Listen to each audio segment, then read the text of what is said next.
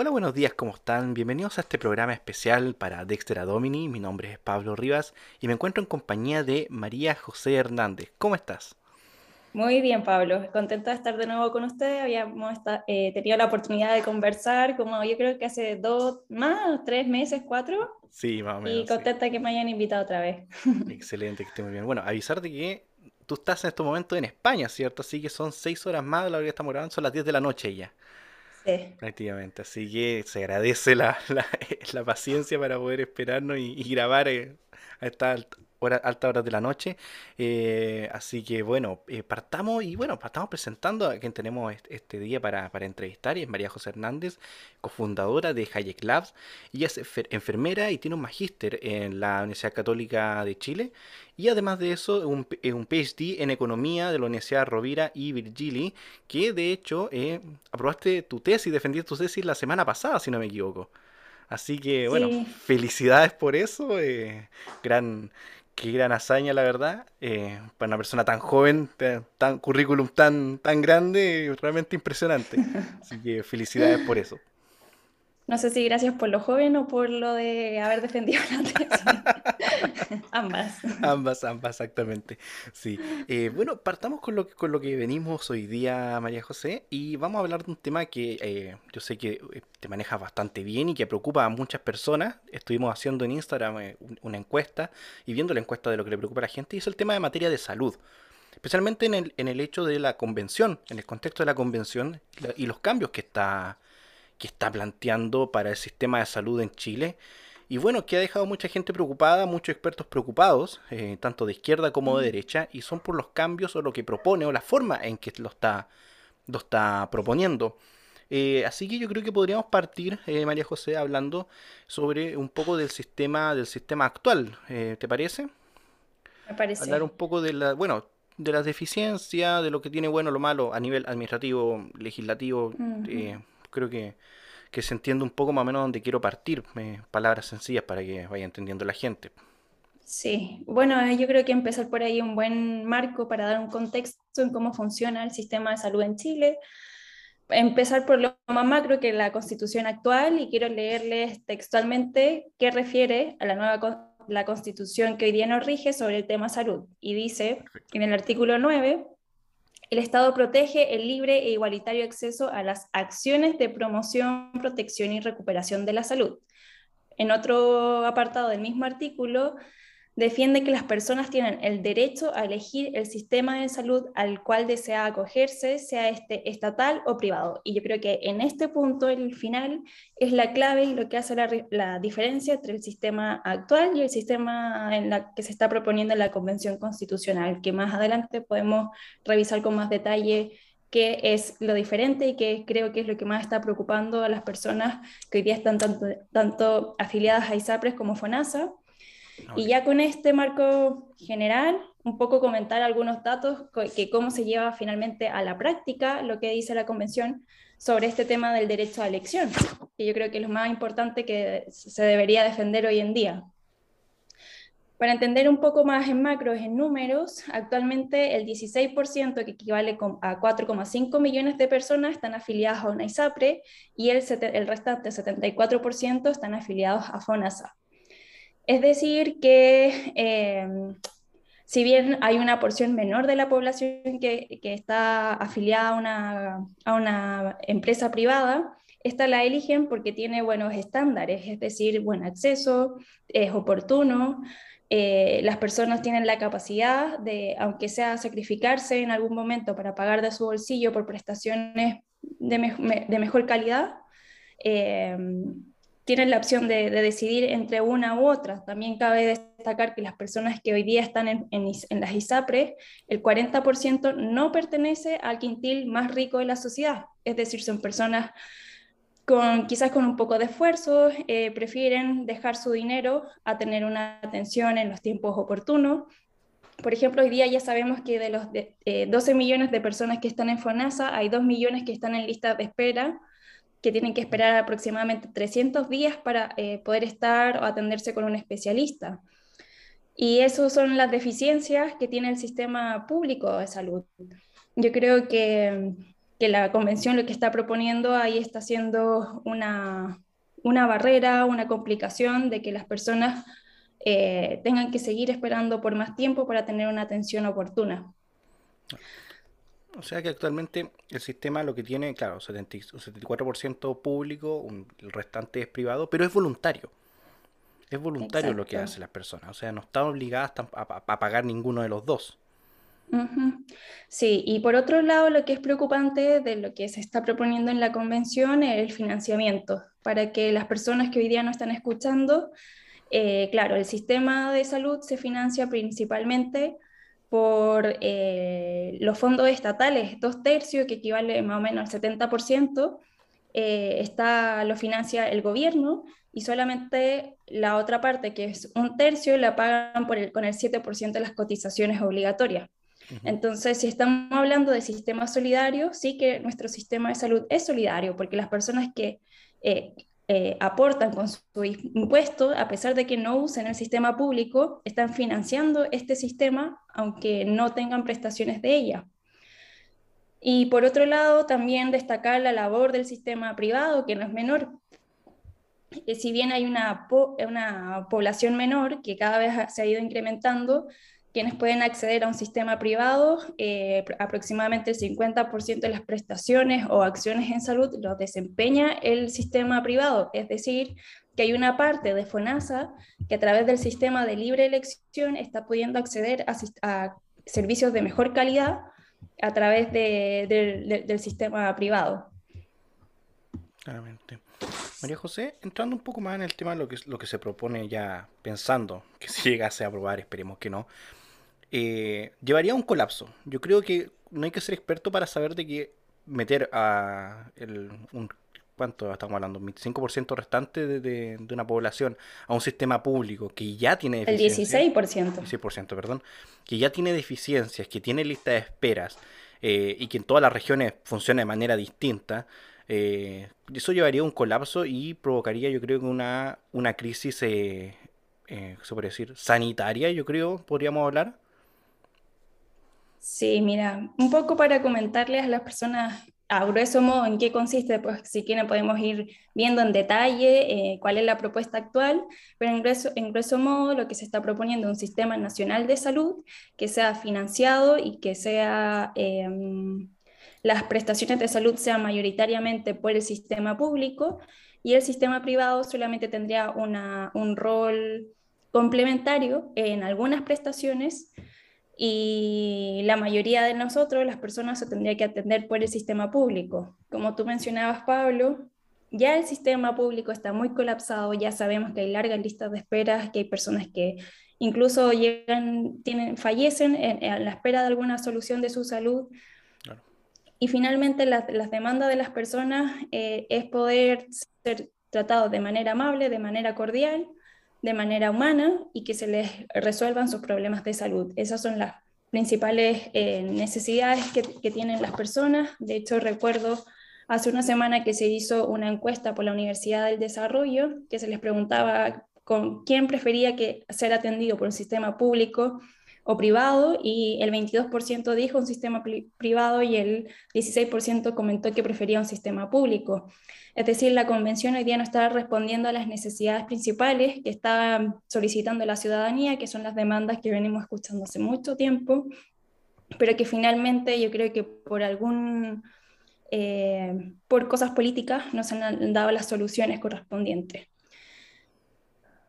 O sea, podríamos decir igual de que bueno, quizás me equivoque en este comentario que voy a hacer, pero quizás se podría decir de que se está monopolizando la salud. O sea, actualmente hay prestaciones que se hacen de manera privada y que estos médicos derivan a hospitales públicos, pero en este caso eh, la cantidad de dinero que recibiría el, sistema público sería tan grande que eh, al final y al cabo estarían monopolizando el tema de la salud. O sea, por mucho, aunque se, siguiese existiendo este sistema privado y el mercado privado de salud, al final todas las prestaciones, todo el equipamiento lo tendría el sistema de salud público, pero que estaría colapsado. Sí, eh, ahora ya que comenta esto de los del monopolio, claro que la, salud se convertiría en un monopolio estatal no solo en financiamiento, que es lo que actual, actualmente proponen, es decir, que todo nuestro 7% que colocamos cada uno de los trabajadores vaya a un fondo común, sino que también en las prestaciones de salud. O sea, solamente las personas que están eh, en, un sistema, en, en una institución pública, que trabajan en una institución pública, serían quienes estarían acreditados y podrían desempeñar las funciones para resolver los, los problemas de salud. Y los sistemas privados ya serían solamente colaterales y eso también trae muchas complicaciones para cómo cómo desarrollar este sistema. Te doy solamente un ejemplo, recuerdo una columna de ya no sé qué diario, pero una persona comentaba que ya era adulto mayor, que estaba con problemas ya de enfermedades crónicas propias de la edad y que actualmente está un poco, está solamente en su sistema de ISAPRE y está capturado por ella porque de tantas patologías que tiene es incapaz de cambiarse a otro tipo de ISAPRE, pero dice que eso le da igual, porque en contraste con la propuesta que se está dando hoy día en la Convención Constitucional, tendría esta persona que ya espera, esperar mucho tiempo para ser atendidos por sus eh, patologías crónicas y quizás nunca tendría, tendría la opción de poder al menos optar por algún mejor servicio, siendo que cotizó toda su vida en un sistema privado y ahora justamente cuando más lo necesita, que es una persona mayor con múltiples enfermedades que podría optar por un mejor servicio y colapsarlo y no colapsar el servicio público, estaría obligado a, a ser atendido por un sistema público que quizás cuánto tiempo tiene que esperar para poder ser atendido por sus múltiples patologías. Entonces también hay una parte ética en, en, la, en, la, forma y en el fondo en cómo se implementaría este, este sistema que se propone. Sí, ahora que lo mencioné, yo me imagino un montón de gente que en este momento está con tratamientos o está disfrutando, entre comillas, no disfrutando, pero está utilizando infraestructura que sería, que colapsaría si llega toda esta cantidad de, de personas.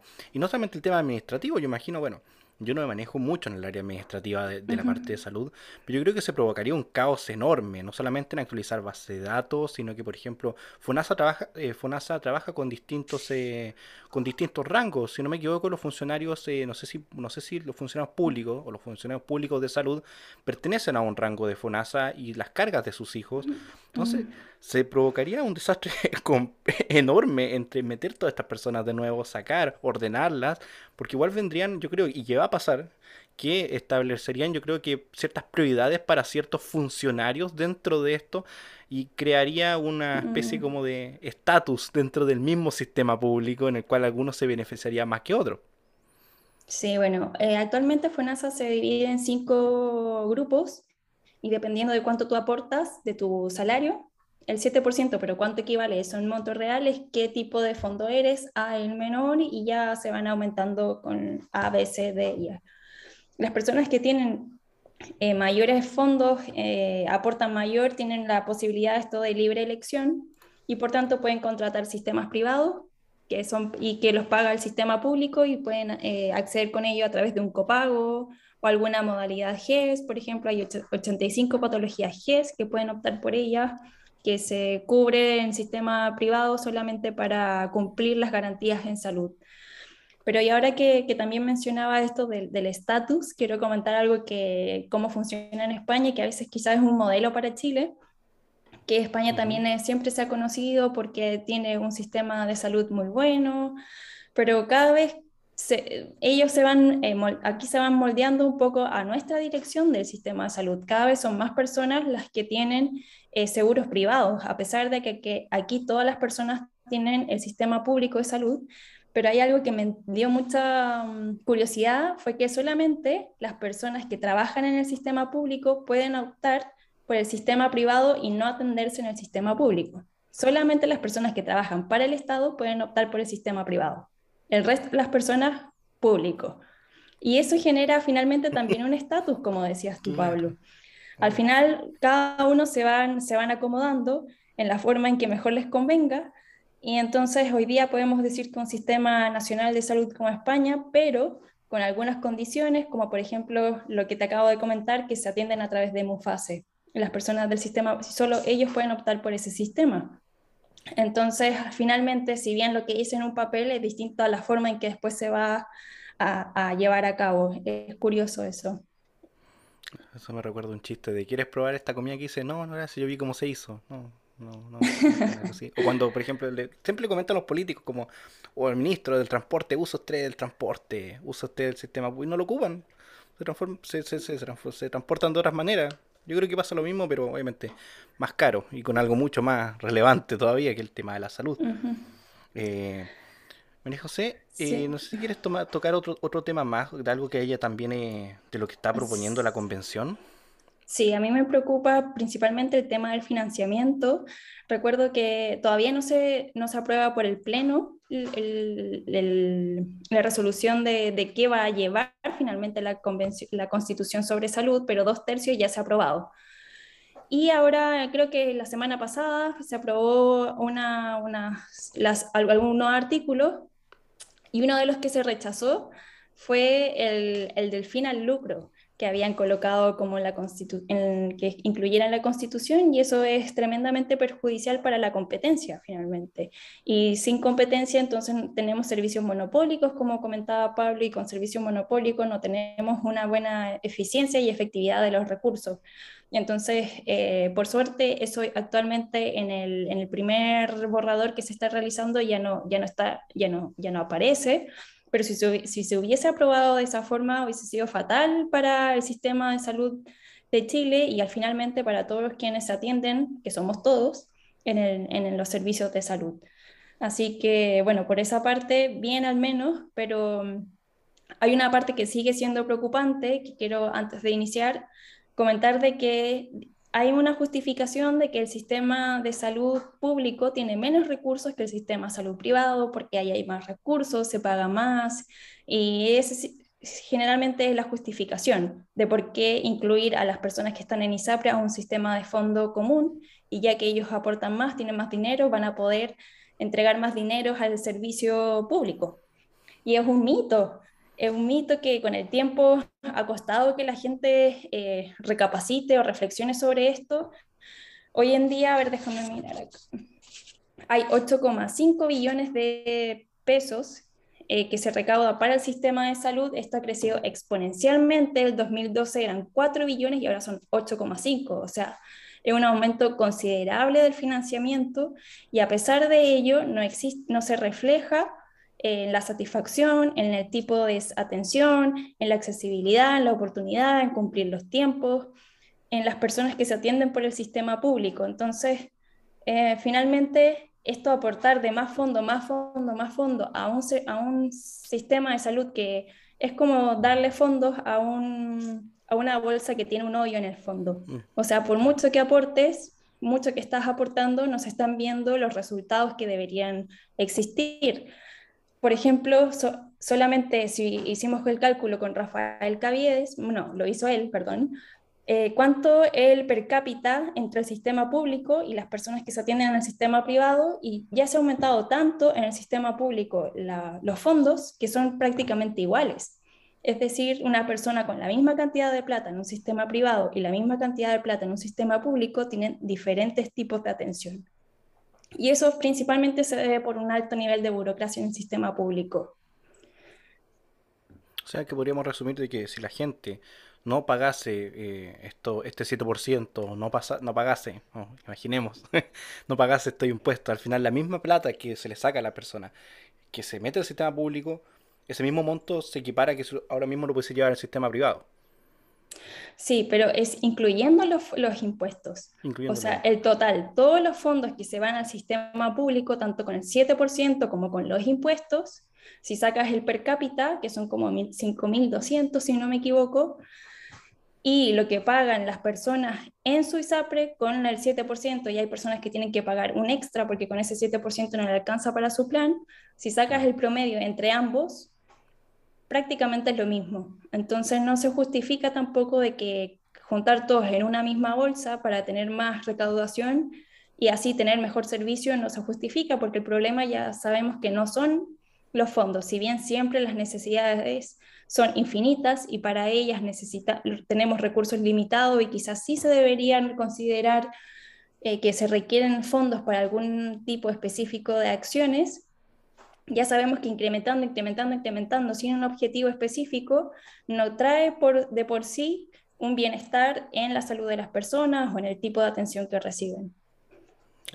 Bueno, es que al final y al cabo no, ese, ese montón no se representa en las personas, se va en administración, se va en deudas que tienen los hospitales, los hospitales, para que la gente que no sepa, los hospitales tienen deudas de años, cuentas sin pagar, eh, eh, impresionante, la otra vez estuve averiguando un poco aquí el hospital de Los Ángeles, por ejemplo, le deben una cantidad de plata a un montón de gente, de meses, de años, de prestadores de servicio, de, bueno, de insumos. Es impresionante. Al final la plata se termina yendo ahí, o sea, el porcentaje que realmente se gastará en, atención de salud, yo creo que debe ser menor al monto que, que, tú mencionas, porque se van... Sí, seguro. O sea, es mucho lo que te comentaba, es mucho de burocracia, siempre cuando llega un nuevo gobierno hay intenciones que ya aparecen el eslogan, por ejemplo, que sea la atención primaria el centro del sistema de salud, que las personas sean siempre el sistema, el centro de los sistemas de atención, pero son eh, eh, eslogan o aspiraciones que tienen todos los gobiernos, pero que finalmente es muy difícil de concretar por lo, por lo mismo que tú comentabas, o sea, es muy difícil hacer una continuidad en, en los servicios de salud si es que cambian el director del hospital cuando se cambia el gobierno. Entonces es muy difícil hacer continuidad y hacer realmente cambios profundos y de políticas a largo plazo y no solamente a corto plazo. Exacto. Y bueno, los, gobiernos regionales, la municipalidad, igual, eh, las direcciones de salud igual tienen que ver un poco con eso. Por ejemplo, cómo responden. Tengo una noticia así como de entre comillas, por abajito, de que, por ejemplo, ahora quieren cambiar los, eh, los horarios de atención de los, en, los CEFAM, en los CDT, por ejemplo, todas esas cosas, eh, a propuesta de la misma gente, pero que la misma gente, los mismos trabajadores dicen que no tienen lógica, al final va a ser lo mismo y simplemente ahora van a ser los trabajadores los que tienen más afectados eh, por los horarios por generalmente, que no son, van a ser muy mm. cómodos. Entonces, al fin y al cabo, problemas van, problemas vienen con este sistema actualmente, que no es perfecto, pero que podemos entender que con lo que plantea la convención va a ser peor todavía y más caro.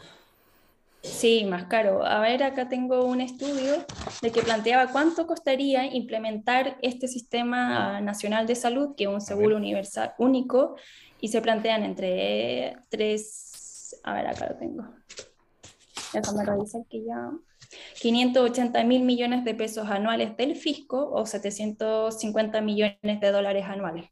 O sea, estamos hablando de una proporción mayor que hoy día el fisco no tiene que utilizar ese dinero para utilizarlo en, otro tipo de prioridades y que tendría que usarlo para implementar un sistema que tampoco es muy efectivo porque ya vimos que esto, o sea, sí o sí va a alargar las listas de espera, sí o sí van a entrar personas con que hoy día, por ejemplo, adultos mayores que ya están cubiertos por su ISAPRE y que van a entrar con más patología a colapsar el sistema público de salud.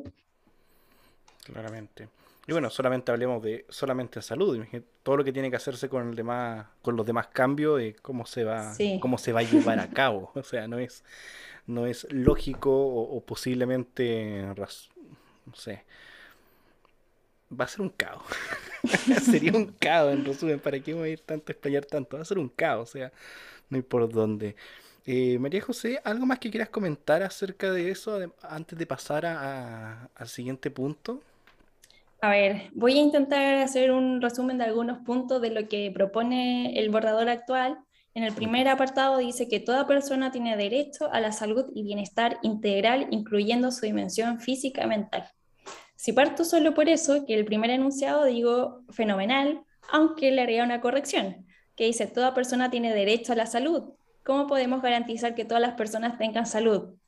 Es un poco imposible, o sea, decir que todos vamos a tener salud. Debería ser, toda persona tiene derecho a un acceso oportuno a la salud, quizás. Pero no podemos garantizar, es como decir que garantizamos el derecho a la felicidad, que es un poco utópico. Eh, también, pero me parece bien que se centre en que las personas tienen un derecho de por sí, que es este derecho a tener servicios de salud quizás oportunos, se agregaría o algo por el estilo. También comenta que se requerirán los principios de equidad, solidaridad, interculturalidad, que ya vemos que es algo mm. continuo en la Convención Constitucional, este tema de, eh, etnias y un poco sobre este tema. Pertenencia territorial, desconcentración, eficaz, calidad, oportunidad, con enfoque de género, progresivo y sin discriminación. No sé cómo, cómo pretendemos llevar a cabo todo eso, pero eso dice el actual borrador. Eh, por otro lado, comenta un poco sobre, sobre los programas de salud dental, que si bien yo creo que es una, una un tema pendiente en nuestro sistema de salud, no, no hay muchos, muchos recursos, no se enfoca en el sistema, a los servicios de salud mental, y yo creo que sí hay una deficiencia que deberíamos centralizarnos, igual como lo de atención primaria, pero ya vemos que es muy difícil implementar tipos de medidas que, que realmente desarrollen este, estos principios un poco en el día a día de los pacientes y de los usuarios. Por otro lado, dice que, como comenté recién, dice que quiere ser un sistema solidario, pero ya vimos la información en los datos de que el 70% de los fondos o del financiamiento del sistema público de salud es a través de los impuestos. O sea, un sistema más, no sé qué más solidario que eso puede ser que una persona aporte desde sus propios impuestos a atender a personas que, que atender personas en un sistema de que él no usa. ¿Qué más dice? Eh, dice que el Sistema Nacional de Salud será financiado a través de las rentas generales de la nación y adicionalmente la ley podrá establecer un cobro, obligatorio de cotizaciones. Es decir, ah, que el, el, financiamiento realmente va a equivaler a estos 500, 580 mil millones de pesos anuales que les comenté que el gasto al fisco que implementaría, eh, que implicaría implementar este tipo de sistema. Y en el último punto dice que el acceso a las prestaciones de salud se priorizará según los criterios sanitarios y no por la capacidad individual de pago. Igual eso es un punto preocupante porque una persona podría solicitar de que se le preste un tratamiento muy costoso que no existe en Chile solamente por su necesidad eh, de salud. Si bien, y eso podría, por ejemplo, a una clínica no sé, quizás endeudarla, llevarla a la quiebra, uno no sabe realmente. las personas creen que, las ISAPRES tienen muchas utilidades, pero están dentro del margen de lo normal. creo que era un 2, un 3% anual. Entonces, no sabemos cómo, cómo, este, por ejemplo, este último punto eh, afectaría a las ISAPRES y quizás con este, este bajo incentivo eh, hay algunas ISAPRES que quieran salir del mercado y quedemos con, con estos tipos de monopolio o, bueno, no sabemos realmente qué va a pasar. Claro. Yo me imagino todas las personas buscando ir a atenderse a la, a la, clínica de la católica. Bueno, el Estado me lo asegura. Me imagino todo el mundo yéndose ya. Yo lo haría. Pero claro, se, eh, habría un colapso total. Habría efectivamente un colapso total. Eh, y creo que no, no, sé si se puede presentar más evidencia. El tema es que cómo se le, parte, se le hace entender a la gente muchas veces este tipo de cosas, porque la, señora, la señora Juanita que tiene, no sé, un montón de enfermedades crónicas lamentablemente, o varios familiares así, que le estén eh, diciendo que le van a salvar la vida prácticamente en el mejor hospital de Chile. Eh, sí, muchas personas dicen como, bueno, si se aprueba a mí no me va a afectar porque yo voy a seguir pagando mi SAPRE o, bueno, yo siempre me he atendido en el sistema público, así que me da igual que ahora llegue más gente. Pero nada, declararle a la señora Juanita que, está, que se atiende en el consultorio de que si día su tiempo de espera son 300 días para poder acceder a algún especialista, quizás mañana ya no son 300, son 400. Y las personas que hoy día están en el sistema privado que dicen, bueno, yo seguiré pagando mi plan, se han hecho los cálculos de que incrementaría tanto el gasto porque ya no sería un buen negocio para la ISAPRE, entonces solamente el 30% podría optar por algún seguro complementario y todas esas personas que no pueden optar finalmente seguir eh, segregando más la población. O sea, hoy día si un 16% puede acceder y tiene la capacidad de pagar por una ISAPRE, el día de mañana, si se aprueba la constitución con este Sistema Nacional de Salud, solamente vamos a quedar de ese el 30% de ese 16%. O sea, vamos a seguir segregando más el sistema actual de salud y, el, y, a, la, y a la sociedad en general. Exactamente algo que siempre me llama la atención, haciendo una parte antes de pasar al, siguiente punto, que sería, bueno, las propuestas que tienen ustedes como Hayek Labs. Eh, ¿Qué pasa si el Estado no es capaz de cumplir todo esto? ¿Con quién me quejo? ¿Puedo poner una querilla al Estado? ¿Me quejo con la clínica, con el hospital, con el director del CEFAM? ¿quién responde en caso de que el Estado no pueda cumplir con mi bienestar y con mi salud? ¿Qué pasa? Sí, pues se puede judicializar, se puede judicializar y solicitar que, se cumplan esos, esas prestaciones con un cargo, claro que con un cargo económico y me imagino que mucho mayor, pero más allá de eso, mucho más no se puede hacer. Exactamente. Bueno, María José, pasemos a, otro punto. Y bueno, ustedes como Hayek Labs han estado durante todo este tiempo trabajando, proponiendo ideas, diferentes materias públicas, si no me equivoco, en educación, en materias de AFP, creo que transporte igual, si no me equivoco. En transporte hicimos uno sobre, no, transporte no, hicimos mm. uno sobre minería Codelco. ¿Qué pasaría si es que se, vende o no se vende Codelco? claro, diferente análisis. Y bueno, igual tienen propuestas en el área de salud, obviamente. Y aquí me gustaría escuchar qué es lo que proponen ustedes eh, para mejorar este sistema. Eh, no hacer una retroexcavadora como lo quiere hacer la convención, sino para mejorar este sistema y, lograr, obviamente, el bienestar de las personas, que es lo que se busca con, con los servicios públicos, la verdad, muchas veces. Sí. Bueno, no tenemos el informe todavía de salud, pero sí hay una discusión, sobre todo contingente, sobre lo que se está discutiendo en la convención y es tema de discusión permanente con todos los miembros que son parte de Hayek Labs. Y nosotros mantenemos eh, la, la posibilidad de la libre elección de las personas. Es decir, que cada uno sabe dónde mejor puede atenderse, eh, si es un sistema público o un sistema privado, si quizás, quizás una buena opción serían estos vouchers. Para explicar un poco en qué consiste estos, por ejemplo, 5.200 pesos que hoy día por mes se gasta en cada persona, tanto el sistema público como el sistema privado, quizás podríamos darle un, un voucher con este monto anual a cada persona y que ellas decían si el día de para su apendicitis quiere tratarse en la clínica alemana y puede pagar un, un copago para poder ser atendida en el momento oportuno y en, la, y en la urgencia necesaria. Y si ya tiene una enfermedad crónica, que sí lo puede eh, manejar bien en su centro de salud familiar, prefiera mantener a, su centro de salud que está más cercano a su hogar, que ya lo conocen quizás en tiempo, de hecho que quizás conocen a su familia y prefieren atenderse ahí por esa vía. Entonces, más que nada, nosotros pretendemos mantener esta libre elección. Eh, también hay que considerar que tiene que ser a través regulado, porque el Estado tampoco puede dar chip libre, no sé si hoy día me quiero pagar una, un centro estética, una operación estética y prefiero pagármela en tal centro a pesar de que de que es mucho más caro y el Estado tiene que pagar por ello, tampoco es la idea. O sea, es hacer una implementación un poco costo efectiva y que las personas tengan la capacidad de elegir en qué centro atenderse según sus propias necesidades.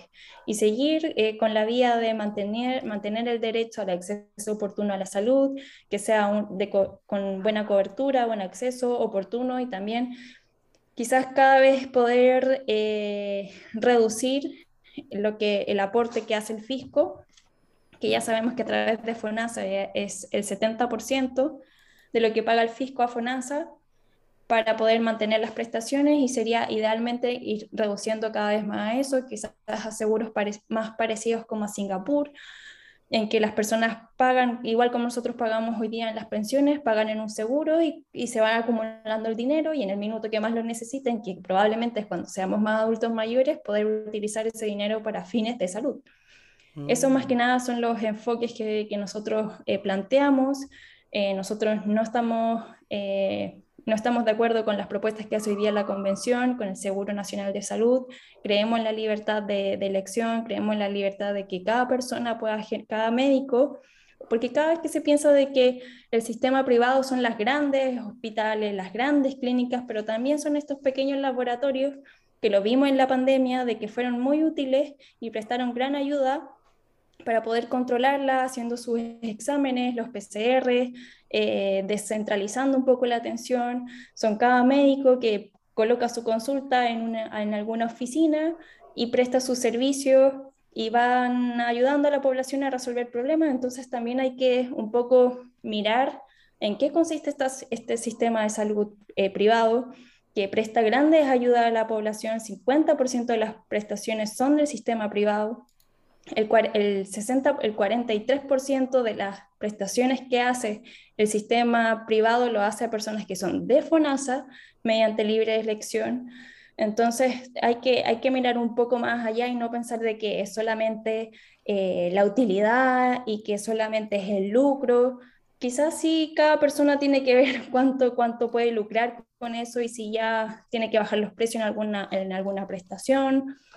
Uno no sabe realmente, pero sí nosotros estamos a favor de que las personas puedan optar tanto si quieren atenderse en un sistema público como un sistema eh, privado.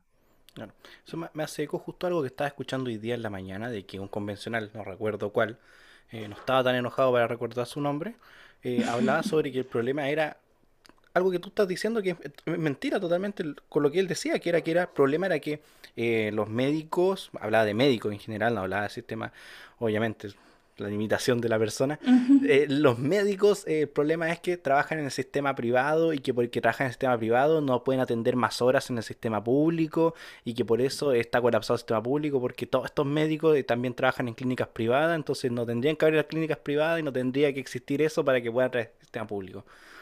Entonces prácticamente quieren un médico 24 horas que prácticamente no duerma.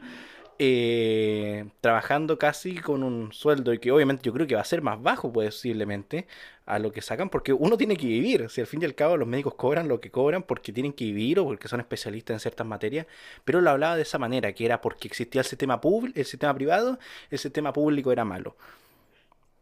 Bueno, para mí hay, en el mercado hay espacio para todos. claro, em, sí, el, el 50% de, de, los prestadores en salud, los están en el sistema privado. O sea, eso quiere decir de que eh, la mitad de las personas están eligiendo por un tipo, un modelo de atención y no por el otro, y, tendrán sus, fundamentos personales, económicos, éticos, no, qué sé yo, cualquiera, pero eso te demuestra que la, la mitad de la fuerza está en un lado y la mitad del otro, o sea, para quitar la mitad de esas personas tienen que instalarlo en un, en un sistema público y dónde están esas instalaciones, cuánto se, quién les va a pagar esas personas, etcétera. O sea, son un montón de, de detalles que, que quizás no lo están pensando, quizás sí lo están pensando, pero que también es necesario dar respuesta para que las personas no tengan esa incertidumbre de qué va a pasar en el momento que se implemente este modelo que están proponiendo. Y la incertidumbre, como tú mencionas, también cae en el hecho de que deja cosas abiertas a la ley. O sea que de una vez aprobado tampoco sabemos 100% cómo se va a realizar porque hay cosas que van a quedar de acuerdo a la ley. O sea, lo que se discuta en las cámaras de diputados, porque senadores no va a haber, cámara de diputados, eh, cómo se va a llevar a cabo muchas de estas cosas. O sea, ¿y cuánto tiempo se va a demorar? Qué va a pasar en ese, intertanto de que no, de, transición, entre comillas. Porque hay gente que no puede, por ejemplo, parar una quimioterapia o un medicamento o una enfermedad crónica. Entonces, como que en su utopía elitista, eh, sin ofender a nadie, pero creo que me entenderá a que me refiero, universitaria, eh, eh, de tipo, no sé, fantástica, todo, todo, muy bonito, se le olvidan de las personas reales muchas veces a estos grupos intelectuales de izquierda. Sí, como comentábamos, en, bueno, comentaba en un inicio, a las personas le importa que se le atienda de forma humana y se le atienda y se le resuelva su problema en el momento que lo requieren. Y eso es lo que necesitan las personas. Finalmente, si la persona tiene utilidades con la atención que le prestó, si la persona, si el prestador de salud pertenece al sistema público o no, cuánto ganó con esa prestación o no, a la persona finalmente lo que nos importa en un momento tan complejo como alguna enfermedad es que se nos resuelva el problema. Y respecto a la incertidumbre que comentabas, esto de que queda en el margen de la ley, hay una, aquí mismo en el borrador que está de la nueva constitución, dice que el sistema privado va a actuar conforme a lo que estipule la ley en, la parte inicial. Y en la parte final dice que eh, podrán existir los seguros privados voluntarios con la única finalidad de complementar y suplementar la cobertura del sistema público. O sea, es decir, que ya no es según lo que dice la ley, es, según, es totalmente complementario. O sea, ya, ya lo minimizó de toda una función que yo puedo tener en, en base al margen de la ley, ya lo minimizó a solamente complementarios. O sea que tampoco son una contradicción misma en lo que dice el actual borrador. Algo me dice de que quizá en algún momento, si es que llegas a probar, yo me imagino clásico, casi como un mercado negro de la salud prácticamente gente sin permiso del Estado atendiéndose en el sistema público a las 12 de la noche escondida en un callejón eh, porque nos llenó el formulario 348 raya B. Yo me imagino seguro que van a haber un montón de formularios también. Yo imagino una cosa así. Eh, bueno, María José, eh, creo que no, hay otras cosas más que conversar o seguir agregando, yo creo. Eh, podríamos hacer una segunda parte más adelante si es que salen dudas la gente que vaya comentando. Así que bueno, agradecer tu participación aquí, agradecer tu tiempo porque ya es tarde ya en España. para ir cerrando ya este programa, algo, una última cosa que quieras comentar antes de cerrar. Eh, nada, yo creo que hoy día todos nos tenemos que poner la camiseta en defender nuestros derechos y entender en qué, cuál es uno de los derechos fundamentales, más allá de la dignidad en las pensiones, más allá de la dignidad en la salud, en la vivienda, etcétera. Nuestro principal eh, valor y que tenemos que defender es la libertad. Y para mí eso tiene que ser eh, transversal a todos los tipos de, derechos que se estén solicitando hoy, hoy en día. Si cortamos la libertad de elección, estamos cortando las posibilidades también de resolver esos problemas sociales que, tenemos en Chile y yo creo que hoy en día, como se está redactando la Constitución, no se, pueden aprobar, no se puede aprobar un modelo como el que se está planteando. Así que yo creo que eso es el mensaje final, que nosotros tenemos que seguir optando por, las que, por que las personas tengan el derecho a elegir dónde atenderse, ya sea un modelo como el que tenemos hoy día, que es completamente, hay que perfeccionarlo, y, pero o si no, mediante otras medidas como los vouchers que comentábamos, comentaba eh, eh, ahora en la última sección, o otras modalidades de atención que, que, disminuyan la burocracia en los hospitales, como a través de concesiones integradas, que en Chile están muy mal visto, pero que acá en España sí que funcionan. Por ejemplo, son concesiones no solamente en, en infraestructura, sino que son concesiones en, en las atenciones, en las prestaciones de servicio, tanto en hospitales como en atención primaria. Así que yo creo que ese es el mensaje final con que, con que los dejo. Excelente, María José. Agradecerte nuevamente por tu tiempo para esta entrevista y mencionarle a la gente que vamos a estar tocando otros temas más adelante con otras personas. Quizás a Hayek Lab le voy a necesitar y pedir un poco de ayuda con algunos temas. Así que, eh, bueno, estamos en contacto, María José, que estés muy, muy bien. Y bueno, veamos cómo va evolucionando este tema. Eh, y esperemos de que se rechace esta nueva constitución porque la verdad, para dónde va, no pinta para eh, el bien para la gente en general, ni para nosotros, que es lo más importante. Así que bueno, agradecerte nuevamente y que estés muy, muy, muy bien y, y obviamente dejarte eh, invitada para una próxima vez para la gente que quiera seguir conversando sobre materias de salud y la convención. Así que agradecerte y muchas, muchas gracias. Que estés muy bien. Gracias a ti, Pablo. Nos vemos. Nos vemos. Chao, chao. Chao, chao.